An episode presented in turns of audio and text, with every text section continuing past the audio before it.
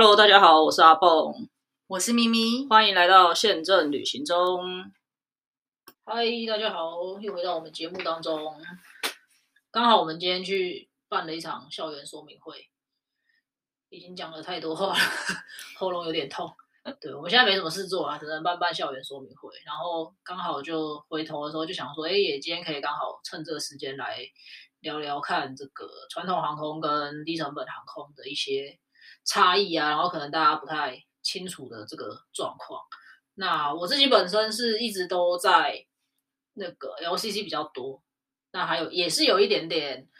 算船行，算现在这个就是船行啊，有就是有一点船行的经验。然后有一些是在比较像我前一个公司比较像是他们叫做完了那个字我忘记了，混血吗？哦，混血嘛，英文我忘记了，反正就是对 high hybrid，对他们就是比较有一点。介于船行跟就是 LCC 之间的这种产品，对，所以其实这个已经演变这么久了，其实产品上都会有一点跟大家原本想象中的不太一样。那觉得蛮好的，刚好可以趁这个机会也跟大家做一个分享。然后我自己本身是搭过比较多呃 LCC 船行，我倒是没搭过几件，不过咪咪应该就跟我相反。对我船行搭的比较多，LCC 搭的比较少，主要是因为我的身材关系。我的腿比较长，就比例来说，真的真的，现在刚我还没有呃进到这个产业的时呃进到 LC 产业之前呢，我的好朋友就说不会啊，我们的椅子也蛮大。我说你一百五十几，我一百六十五，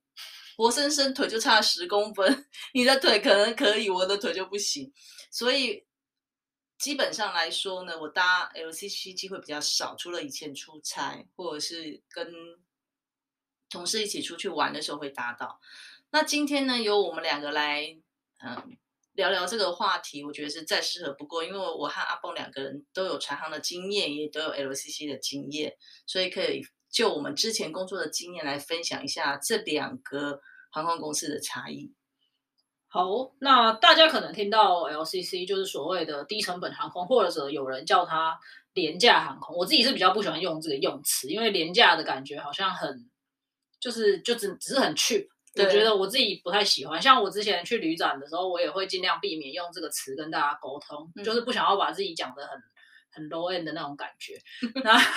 也也可以跟大家稍微分享一下，我觉得这可能也是大家经常会比较常在课本上看到的，或者是听到人家讲 LCC，就是所谓低成本航空的一些算是刻板印象吧。因为其实从一开始廉价航空，哎，我讲。我觉得你脱口，你刚刚不是要说低成本航空？我太累了，对不起。从从从一开始就是大家听到的这个低成本航空，它的起源其实是从那个美国的西南航空开始。那大家知道美国很大嘛？那很多人其实他可能在东岸或者是在西岸，或者是距离自己的家乡可能一两个州外的地方工作，他可能每个礼拜会有这种我们算是交通的需求，嗯，得回到自己的家乡去。那对这种人来说，他他选择搭飞机，并不是因为他要出去玩，他只是一个很固定的交通需求。那他他去搭飞机，他其实也不需要什么太多的，不管是行李也好啊，或者是餐食也好，有时候坦白说就只飞个四十分钟一个小时，如果又不是吃饭时间的话，没有餐也不会怎么样。所以就慢慢的衍生出了这样子的一个旅行方式，就是低成本航空呢，它其实只是单纯提供机票，就有点像是我们可能今天要去。台台中，我们去买一张统联巴士的这种感觉，就是它只是一张单程车票的概念，可以叫灰狗飞机，哦 不是灰狗巴士。天啊，这有点久了，我没有拿过灰狗。可恶，又透露出我的年纪了。对，那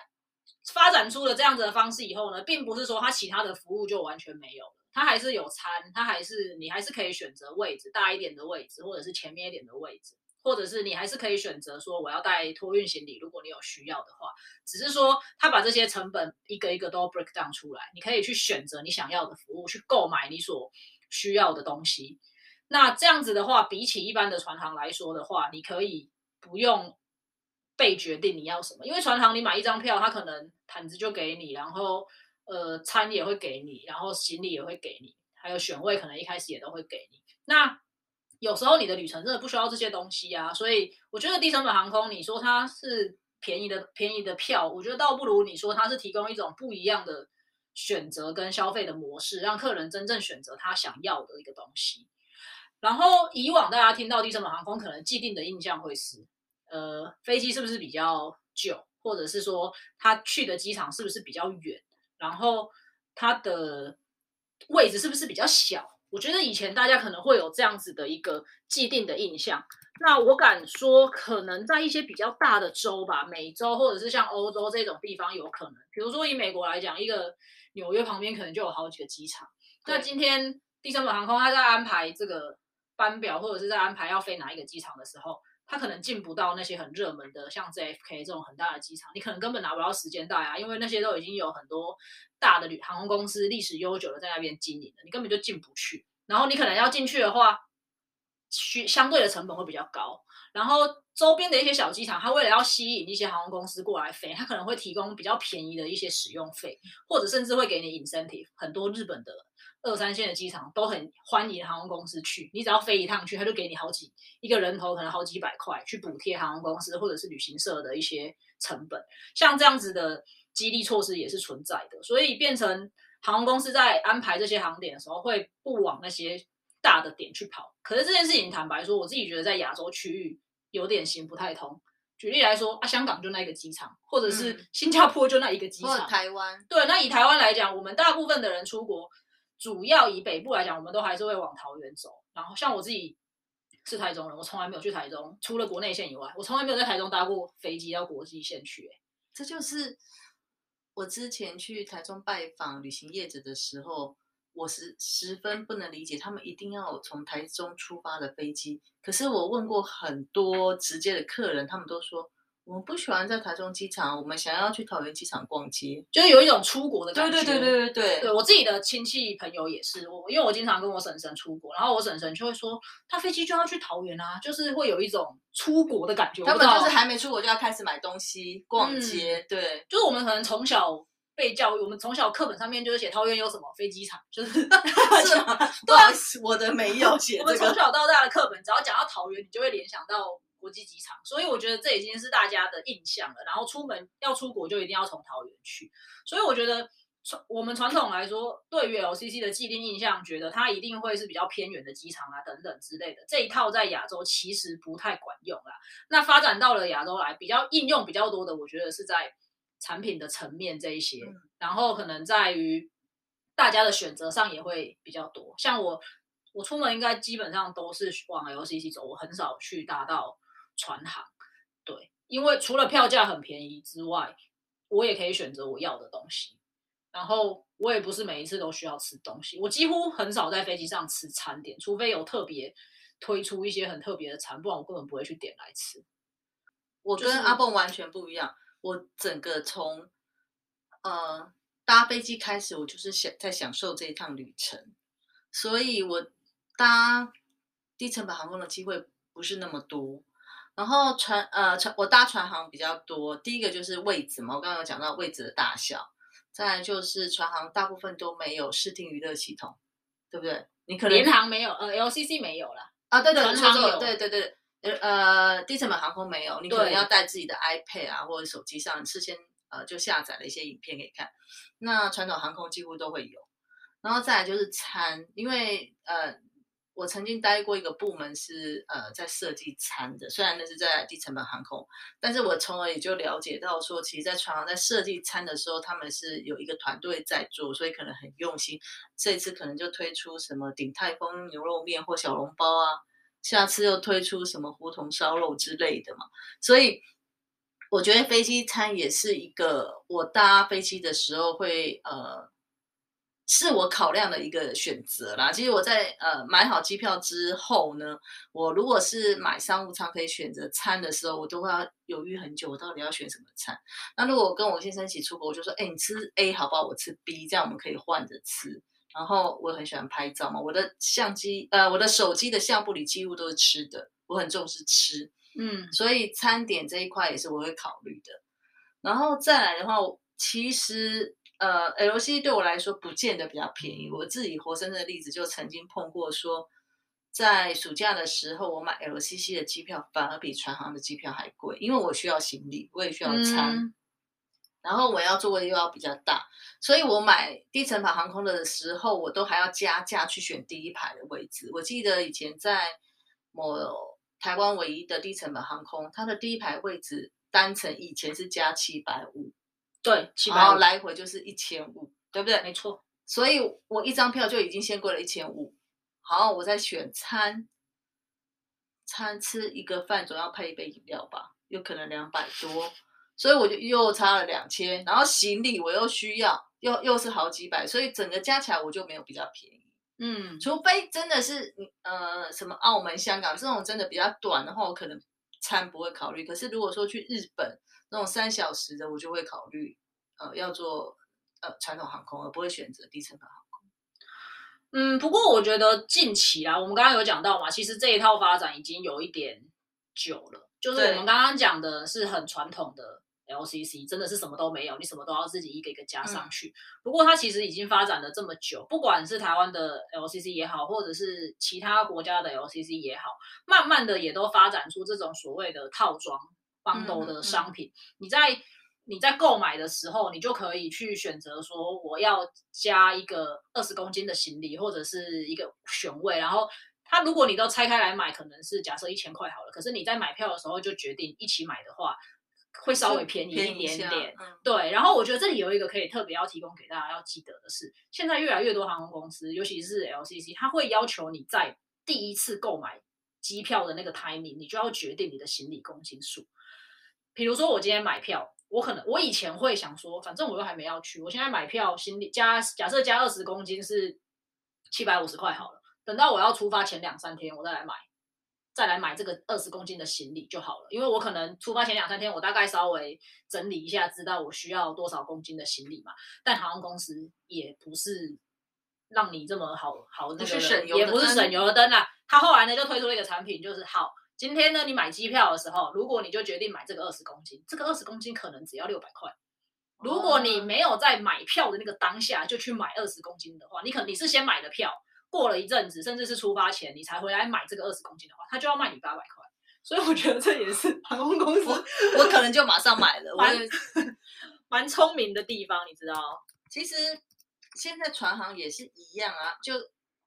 一开始有低成本航空的时候呢，你可以明显看出这两个差异。然后等到低成本航空在台湾这么盛行，或者是在其他国家也这么盛行之后，船行也开始思考要学习低成本航空。譬有很多方向，譬如说，现在也有很多是船航的票不能改位置的，不能退票的。哦，现在船航已经不能退票了。有一些，有一些，有一些。那疫情之。疫情不算了哈，在疫情之前有一些票，就是说我就是不能退票，但是我就是比较便宜。然后甚至我记得有一个国际航空曾经也有出过那个不含行李的，对对，不含行李的票嘛。身为子公司觉得很生气，就是反正哎，不露出你在人家公司待过，反正也只有一家，反正就是学来学去。然后现在也是很多的传统航空选位都要钱。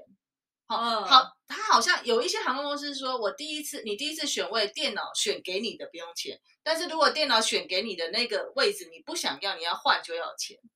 那不叫选位啊，就他呃嗯分配位置给你。好好，那还有再来就是行李的部分，呃，以前船行没有什么我可以加。加到加十公斤，加二十公斤，现在也有这一套。就是我从来没有在管船行的，我想说，反正大家到机场去都会放过啊。没没有，谁给你放过？这是很大的一个收入啊。比如说，我以前给你二十公斤，你可能二一二二，我就睁一只眼。你二十五，当然要收你钱嘛。就是，可是他们收的标准是很贵的嘛，你知道？嗯嗯。但是现在船行也有说啊，你可以事先买十公斤、二十公斤，你可以用比较少的钱，你就可以买到。这也是就是学。那个低成本航空来，然后再来就是我觉得系统也有不一样，比如说我觉得票价系统就差很多。我们以前的时候都会被教说，呃，来回机票只要你做了去程的话，你回程要退票就退没有多少钱。可是现在很多船行都买了一套系统，叫做翻成中文叫做什么？票价家庭家庭票价，就是 family，对，就是一反正就是一套系统。这套系统的概念就是有一种。根据定位舱的不同的设计，在它也有点类似单层单层加起来的价钱。如果你们有回想的话，你们以前在买传统航空的票的时候，你选了去程不会出现票价，要去回程都一起选才会有票价。可是现在不是，你可以选择去程，它还会告诉你说，呃，去程就有三种价钱，你可以选择怎样的条件下面怎么样价钱，然后回程也是这样，然后你加起来成为一个票价，所以它也是比较灵活运用的方向。我记得我以前的老板有跟我讲过，他说其实低成本航空就是传统航空这些人搞出来的，他们就是为了要有生意。然后要有未来的事业，所以就弄出了一个低成本航空。那现在有低成本航空出来了，那系统商卖给航空公司这些系统的系统商就想说：哎呀，我也再来弄一个什么什么样的系统来告诉他说，你现在要这样这样这样学低成本航空，你才能赚钱。最大的差异就是这个有没有？我们叫做附加收入这一块，附加收入升等也好啊，有没有？有一些航空公司它会有事先可以标 bidding，对对对，库航库航库航有对，然后可以去标说。啊，我要标成呃升等成商务舱，然后你你选择一个价钱，是不是可以得到这个商务舱？这种就是算附加收入嘛？除了机票之外的收入，就叫附加收入。这个蛮有趣的，我觉得可以跟大家稍微解释一下。如果你曾经买过库航的票，或者是你未来要买库航的票，我觉得你可以稍微留意一下你的信箱，它好像是会在某一个时间点，它会发一封信给你，问你说，哎，我们有这个产品，你要不要来 bid 这个位置？那那个 bit 可能是很便宜的一个价格，因为你原本买的是经济舱的票，如果你原本要买商务舱的票，你可能要差好几千块，甚至要差到上万块都有可能。对，那它现在是有这个 bit 的机制呢，你可能只要花一个稍微相对比较便宜的价格，然后它会去标那个位置。如果你有标到的话，它会在可能出发前的多久通知你，那你真的就会去。拿到那个商务舱的位置，整趟旅程就会比较舒服。我觉得这也蛮特别的。其实疫情之后，这种位置，呃，这种产品可能比较就是会比较热销。我觉得，然后像有些航空公司不是也会推出说，你你定你把你旁边的位置站起来，哦，就是让旁边没没有人可以坐嘛。那这样子的话，比较会有那个 social distance 的考虑，你也会比较安心可以出国。然后你刚刚有提到说，嗯。呃，你做船行的时候，不是都会发毯子给你吗？嗯，我待过的第一家 LCC 的时候，那时候他没有讲说，我带呃业者去了韩国首尔的考察团，嗯，超冷哦，对，这也要告诉大家。所以呢，我们真的每个人就买了毯子，但是他毯子那一家航空公司并没有卖很贵，嗯，好。后来我才知道，他们就是故意把冷气调到很冷，让你觉得非常冷，你只好去跟他买一毯子。所以呢，它很多很多的小措施都是含着商机的。还还有一题也可以跟大家分享，这一题在船行大家可能不愿意这样做，因为空服员会很困扰。嗯，以前空服员船行应该空服员最讨厌的就是有人要泡面。啊，因为你前面的要了泡面，后面的就会来要，太香了。对啊，可是船行很麻烦，因为船行是免费的嘛，然后可能机上会备一些，然后空服员就会很忙啊，一直要在那边帮你泡泡面，然后送来送去什么之类的。可是你知道这件事情到了船行，呃，到了 LCC 就是商机，空服员可能就会卖最好就是泡面，飞机起飞之后就故意泡一碗泡面，然后放在那个出风口，然后让全机都闻得到那个味道，然后客人就会要来买。泡面，然后这就是他们的收入。没错，因为泡面就是一个吃起来没那么香，但闻起来超香的一个食品，所以真的是这样实在太要求了。而且它也不占位，反正对对，就是吃了，嗯，没有吃你也不会觉得饿，但是有得吃就很棒啊，有泡面可以吃。但是这样，我听说了，我听说因为太久没坐飞，我听说之前后来的船行他们也有改，说有一些长城也不提供泡面，然后就说你可以带你自己带，我会提供热水，可是我不会主动提供泡面给你。啊，是吗？嗯，那我有点难过，这小确幸也这样。反正没关系，你都做 LCC 了，你没在做船行的。但去长城搭 LCC 还是有点累啦。虽然的确有一些航空公司，像 AirAsia X 是有的，然后呃，库航也有七八七飞到了。可是我就觉得那个位置如果这么窄，然后又没有视听娱乐系统，还是什么相关的服务，我是觉得搭超我自己的极限应该是四个四个钟到五个钟啊。北海道应该是极限的。新加坡也是极限，新加坡也大概要五个钟头。对啊，我觉得太太没有。但我你可能没做过库航，对不对？我做过库航商务呃经济舱，但它没有很小啊。它还可以啦，但不晓得可能周边的东西一样啊。你因为你去长城的，还是会有一些时间上的限制嘛。你去长城，你可能就是得飞十几个钟头。那我搭库航，我都要自己买来吃。那这些东西加一加，可能也没有比较。比较还有他们应该没有灌洗包吧？灌洗包就是过夜包，过夜包 LCC 的 LCC 的字典里面没有这个好字。所以你知道船行就一，即使是经济舱，也会至少给你个牙刷吧之类的，哦对不对？我没有注意过哎，真的。其实过夜包是一个商机，也就是说各家都会拿来做宣传。一个商务舱有商务舱的过夜包，然后我都要跟什么名家合作啦，啊，有没有华航是北脸，对，那那个是最近的嘛但是古时候大家都可能要跟一个某知名行李箱的品牌合作，嗯嗯哦嗯然后现在还有的是跟某大精品的合作。嗯，那种就会比较吃香。那有的经济舱的话，呃呃，现在后来又发展出豪华经济舱嘛，很多家都有。哦那豪华经济舱可能会跟稍微小一点的牌子合作，或者是做同一个牌子做比较不一样风格的那个过夜包。哦，所以同一架飞机不同舱等还会有不同的对，不同的过夜包，我跟你讲，连拖鞋都不一样。那个经济舱可能是没拖鞋，那豪华经济舱哦就算有拖鞋，就是那个像纸一样那么薄的。拖鞋哦但是商务舱拖鞋就是有较那个厚度的，对对对对对。那我上一次，我上我我唯一一次搭过豪金舱是从我那时候还在柬埔寨，我从柬埔寨去东京的时候搭 ANA 那一场，那那一次不知道为什么突然被被升等，所以一个人搭飞机也是有好处。一个人搭飞机，如果飞机太满，他要他要拉人上升等上去的话，你比较会有机会。那一次我就是莫名其妙被拉上豪金舱，可是那一场那一次的旅行飞行呢，我是喝挂了上飞机，所以我完全 不知道整趟的享受，但就是我完全没有享受到。嗯，但是 ANA 好像以前啊，以前好像没有分豪金舱跟经济舱，顶多是可能长程有，但短程可能没有。不过呢，ANA 既然 讲到 ANA，还是不免的赞扬一下它的酒真的是很不错，因为它都是一瓶一瓶的，即使经济舱还是给你一瓶一瓶小酒。哦，它不是开的然后没有，倒杯不是那种，子不是大瓶的，你可以以前传统印象就是空姐拿了大瓶的两瓶，说那个红酒还是白酒嘛，不是，他就是帮你打开一小瓶一小瓶，可是他都会帮你打开，就是你哦那个旋转旋转开。那还不错哎、对我还记得有 以前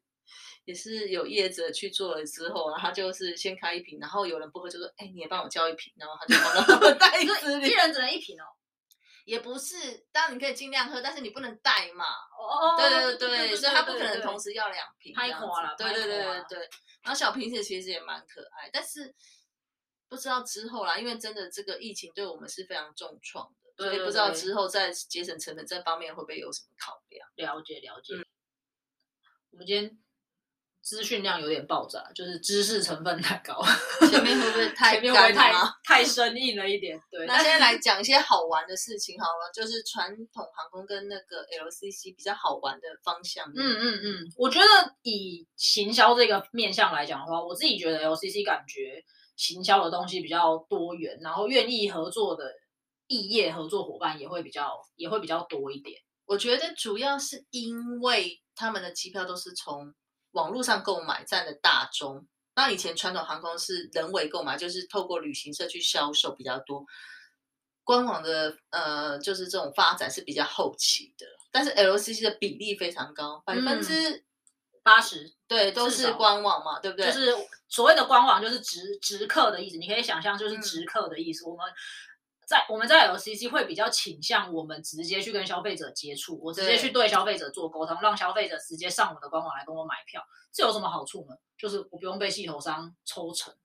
因为如果我要透过旅行社去购买，或者是我要透过一个第三方的平台去销售我的机票的话，我势必要让人家多收一些钱。那坦白说，这些钱最后还是会回归到消费者的身上啊、但是你 LCC 的形象费用就会高，所以嗯一个人到底判断，呃，不不是一个人，就是这呃高这些高阶主管，他要判断说他到底是宁愿呃行销费用多花一点呢，还是要给系统业者或者是旅行业者的佣金多一点，他就要取得一个平嗯衡点啊。没错，没错。但我自己是觉得，以 LCC 来讲的话，会能见度会比较好高一点啦。就是大家会比较常看到，哎，虎航最近又在做什么活动啦。然后比如说像乐淘前，呃，乐淘之前还有在飞的时候，也经常会有活动。最近没有在飞了，不过他前阵子在日本那个活动蛮有趣的，就是你可以去扭蛋，然后扭出来看你的机票到哪里，对，扭出来就是直接是送你一张机票是要去哪里。不过因为他们是国内线很多的一个航空公司啦，但是我不觉，我觉得是在台湾是这样，因为毕嗯竟长荣和华航感觉是比较呃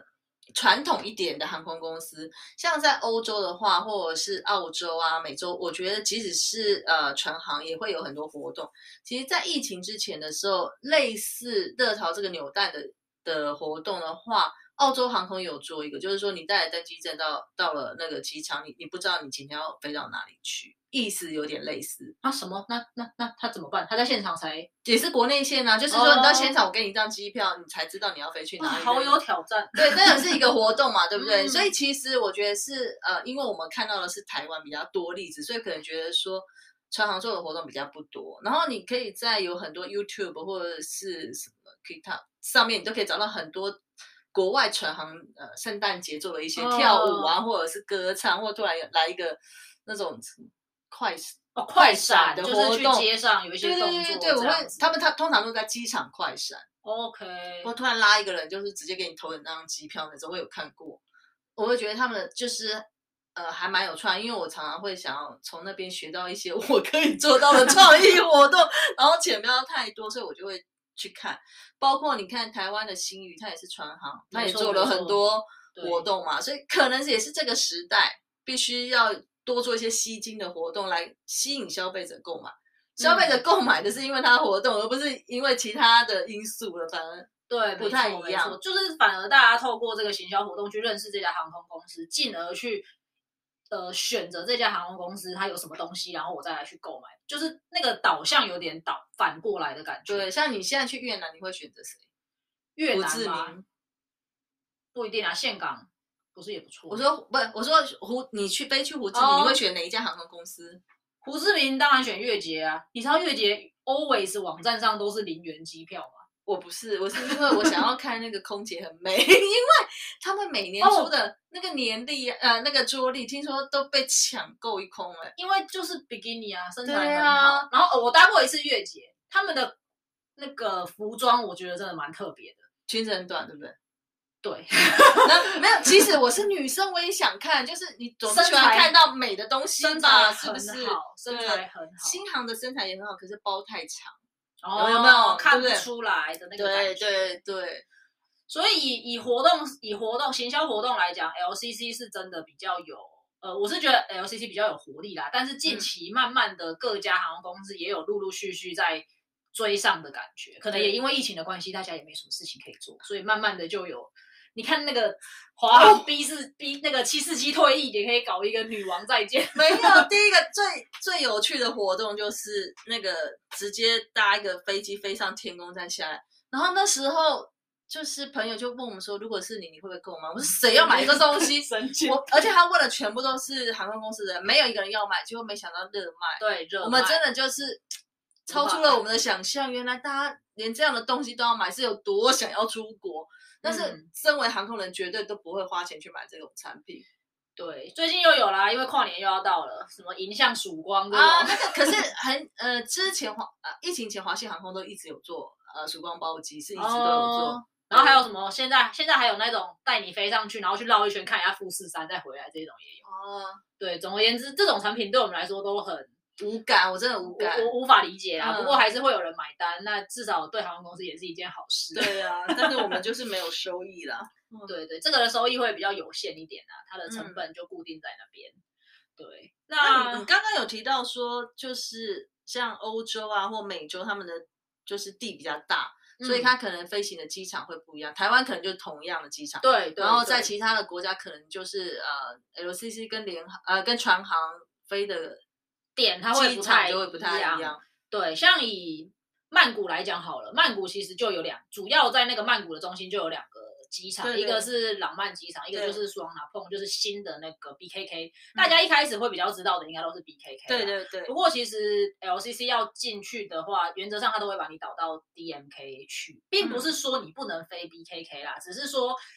你其实你一你一算成本就就会不划知道算北北河啦，对对啊，你去飞 BKK 很贵，而且曼谷飞到曼谷这有一个小小故事，也可以告诉大家，飞到曼谷啊，你的那个航路要经过很多国家，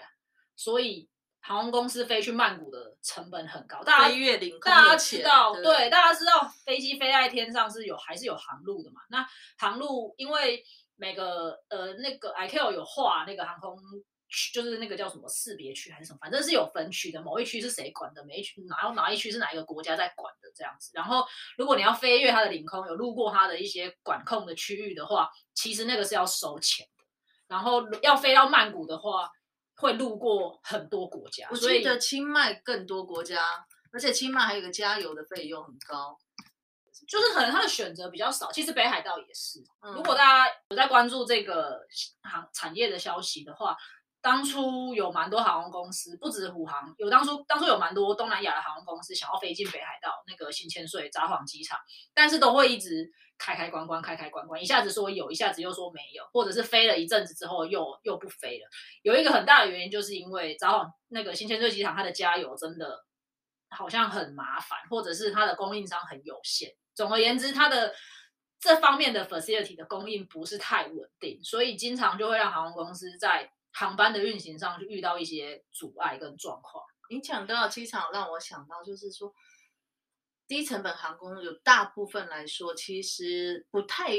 适合行动不太方便的人，嗯。因为它很多，如果大家有印象的话，很多都是没有空桥，你必须要再坐一个巴士到远远的地方对去搭飞机。所以，如果你是坐轮椅的人来说，其实它不是很方便，所以嗯它就要收取一个很高的对一个呃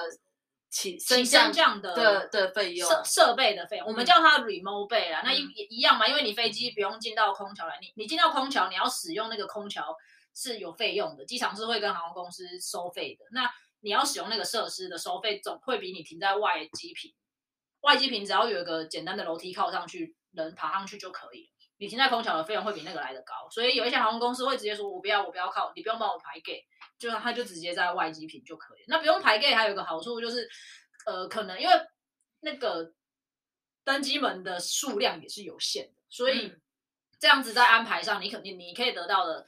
就是时间或者是弹性可能也会比较大，然后你也会比较早拉走，你不用那边排队嘛，因为你要从登机门再拉出去，嗯飞机要后嗯推嗯什么之类的，嗯你的时间上也还是可以有一些节省，turn around 的时间会比较短。但是我有印象，就是大家都挤在 B one R 那个地方，所以你要小心一点，万一坐错了那个接 驳车，对对对你就上错飞机了，你们这这这这不知道怎么再下来。没错，没错，那个因为桃园的呃桃园机场的接驳坪，就是你要搭那个接驳车去到外机坪搭上飞机，都是从 B one 拿出去的，所以你到了 B one 拿之后，你会发现好像有好几好几个好几家航空公司，对的飞机的时段都排在一起的时候，你真的要特别注意。虽然他们也会检查，可是这种东西难保没有疏漏嘛。有时候他们可能一忙，或者是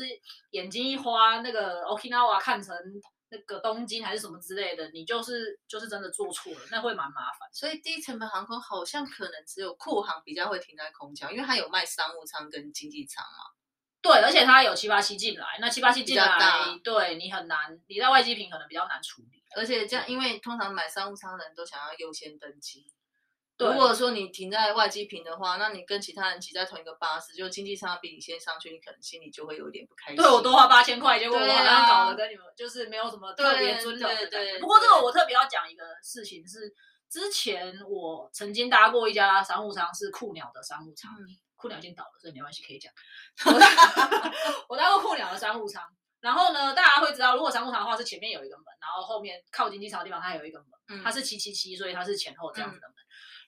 去的时候没有问题，去到曼谷的时候，它两个门都开，所以我搭商务舱，我就从前面那个门出去，跟后面的人是分开的，对没有什么影响。对。可是我不知道为什么他回台北的时候，他只开后面那个门，他前面那个门没有开。哦，所以全部人都要从后面的门挤。对，然后他也没有先让商务舱的人下去，他开了哦经济舱的那个门，然后经济舱的人就冲出去，然后我我在前面的商务舱，结果我反而比较晚，比较晚，然后我就想说这是哪招？那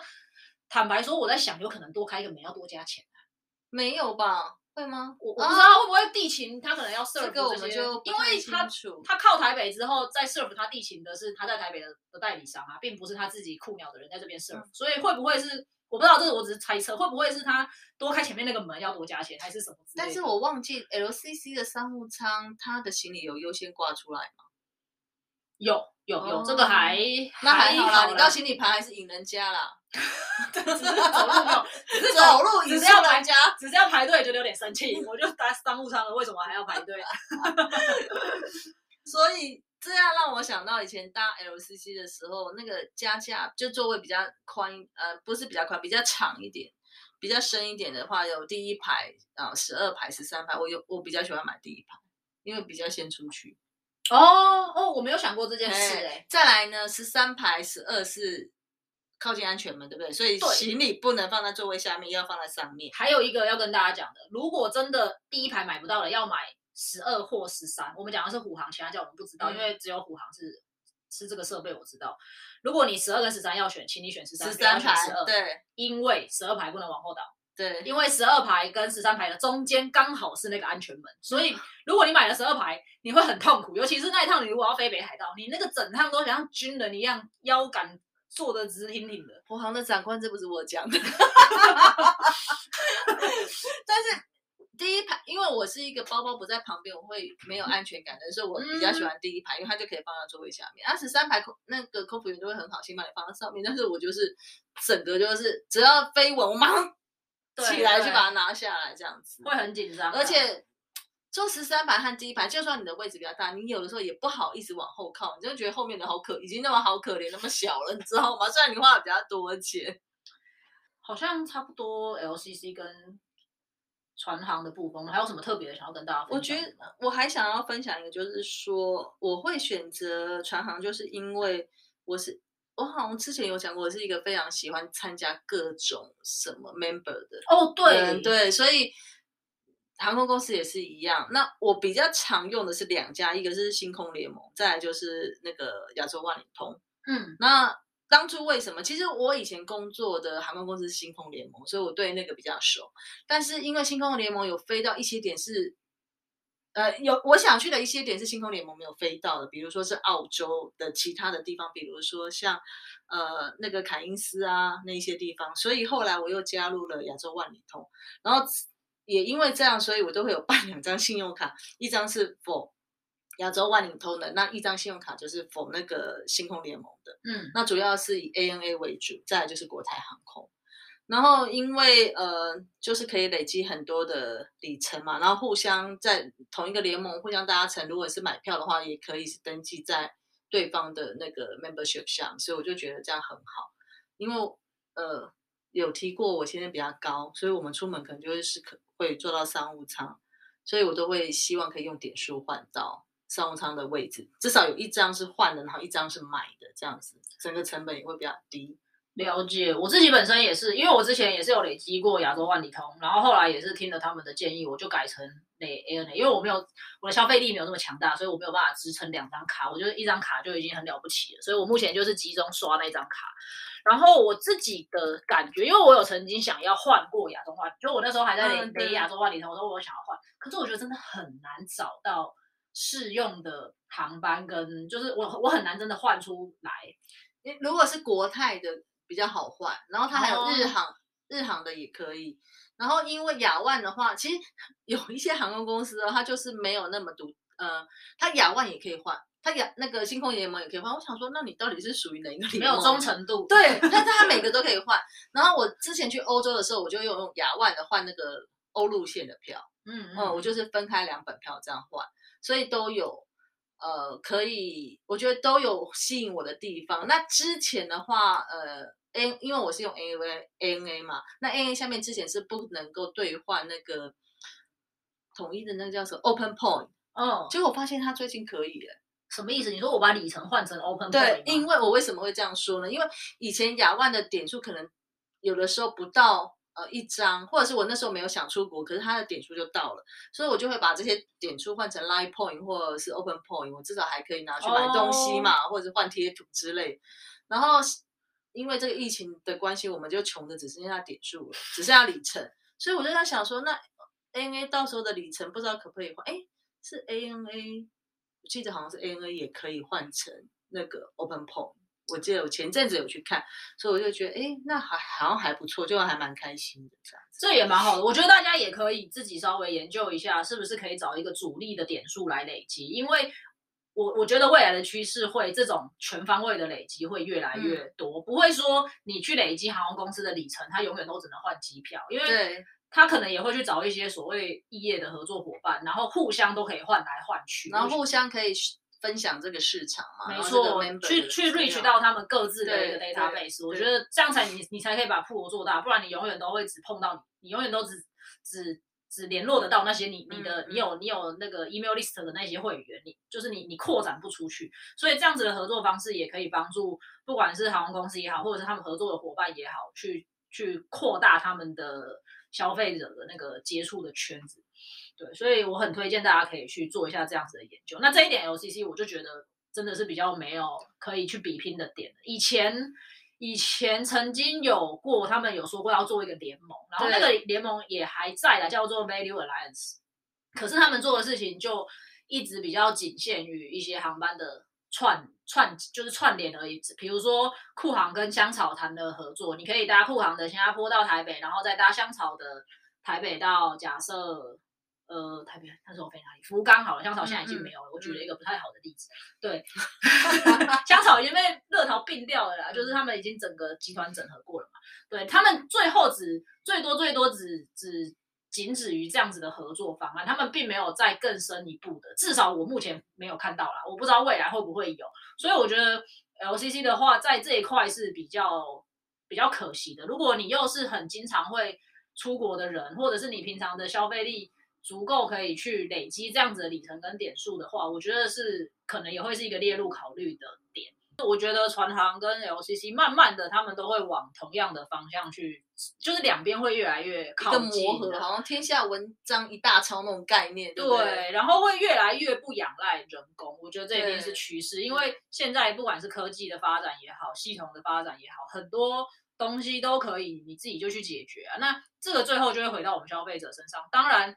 呃，你自己得去学习这些东西，你自己在购票的过程当中，你自己去可以上网去买票啊，不用再透过旅行社等等的。可是你未来如果有任何的东西要处理，你也不会不会再这么仰赖他们的客服人员，而是直接透过网站就可以去处理这样子。